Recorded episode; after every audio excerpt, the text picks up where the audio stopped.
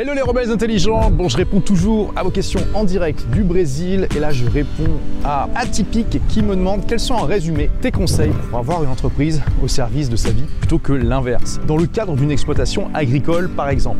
Excellente question, il y a énormément de manières de faire ça qui vont énormément dépendre de l'industrie dans laquelle tu es et du type d'entreprise que tu as. Quand tu me dis par exemple, ça spécifie quand même énormément, énormément le type d'entreprise parce que là on parle d'une entreprise qui est par essence physique, qui va avoir très très peu d'interaction avec le numérique par défaut et euh, donc qui va euh, être automatisable d'une manière très différente de quelqu'un qui a un business qui est entièrement sur le web ou quasiment entièrement sur le web. Le web, le numérique, ça permet bien plus facilement d'automatiser énormément de choses. Mais prenons l'exemple d'une exploitation agricole.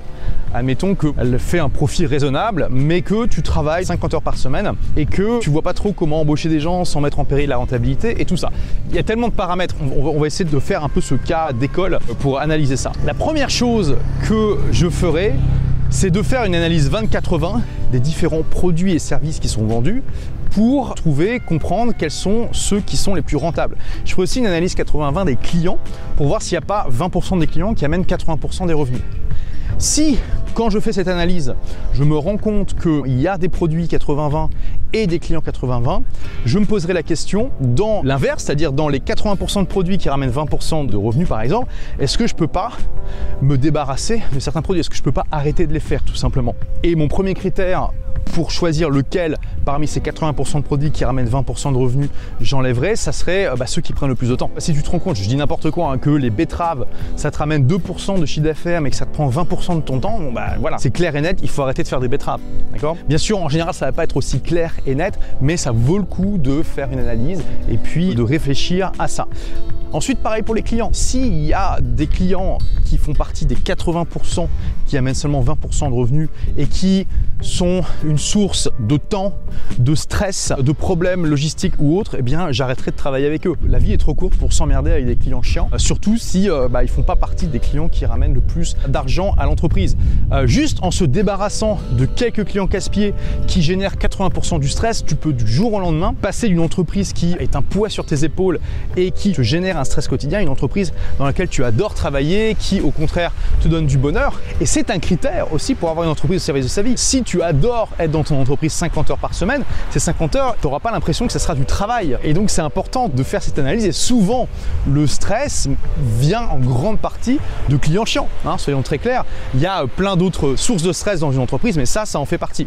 Pareil, tu peux faire une analyse de, OK, quels sont les 20% de produits ou de services qui m'amènent 80% de stress? Parce qu'il y a des contraintes logistiques, parce qu'il y a une saisonnalité qui est casse-pied à gérer, parce qu'il faut ceci ou cela. Si ces produits et services ne font pas partie des 20% qui amènent 80% du revenu, on peut les enlever. En tout cas, on peut les diminuer. En appliquant le 80-20 à tous ces domaines, on peut vraiment déjà fortement transformer une entreprise. Et peut-être que tu vas diminuer le chiffre d'affaires et le revenu de 10%, mais tu vas derrière augmenter ton bien-être énormément et diminuer ton temps de travail aussi énormément. Et puis aussi, ce que tu peux faire, quand tu vas analyser les clients et les produits qui marchent le mieux, peut-être que tu peux répliquer. Tu peux te dire, tiens, j'avais pas remarqué avant, mais cette typologie de client, elle est vraiment euh, plus rentable et plus intéressante que les autres. Comment je peux faire pour en avoir plus comme ça?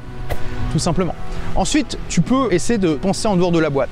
Une question clé à se poser, c'est quelles sont les entreprises qui ont les mêmes clients que moi et avec qui je ne suis pas en concurrence, avec qui je peux faire des partenariats. Je te donne un exemple tout bête. Euh, j'avais coaché un client il y a ça de nombreuses années quand je faisais encore du coaching one-to-one. Et euh, cette personne était euh, coach sportif. Quand on avait étudié un petit peu sa, clientèle type, l'avatar de sa clientèle type, c'était voilà, une femme CSP, typiquement entre 35 et 45 ans, qui bah, veut, veut prendre soin d'elle.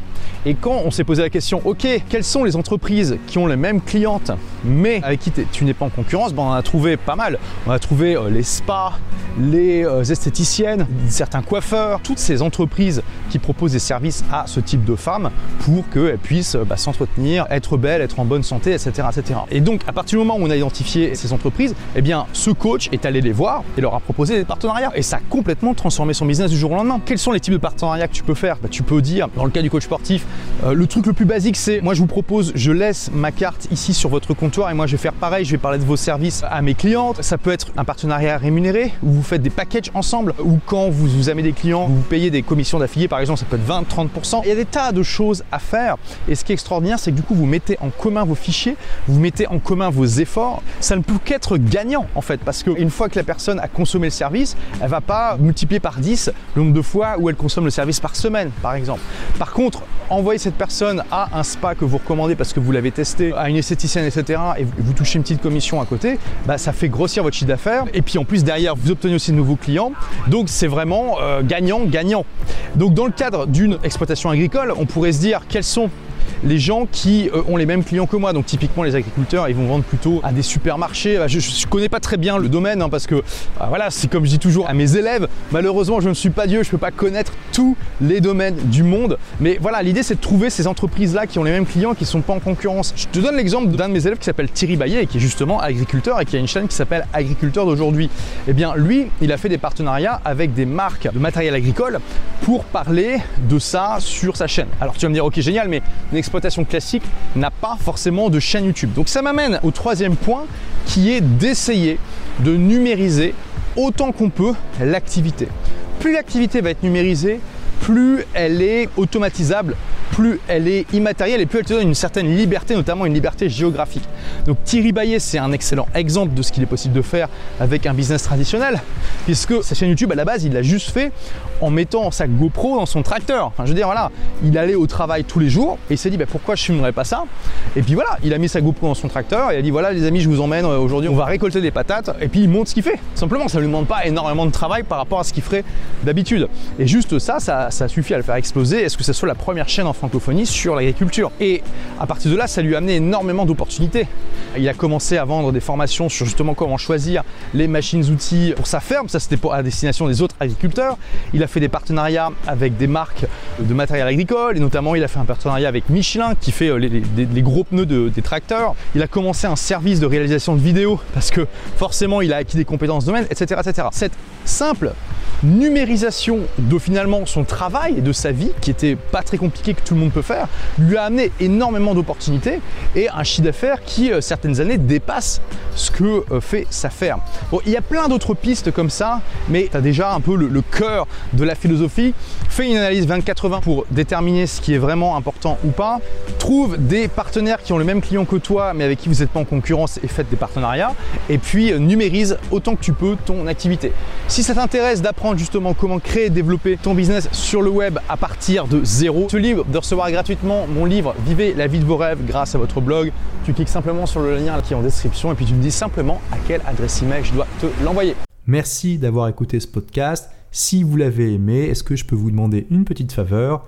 Laissez un commentaire sur iTunes pour dire ce que vous appréciez dans le podcast tout simplement. Ça aidera d'autres rebelles intelligents comme vous à trouver le podcast et puis à être inspirés tous les jours ou presque par lui.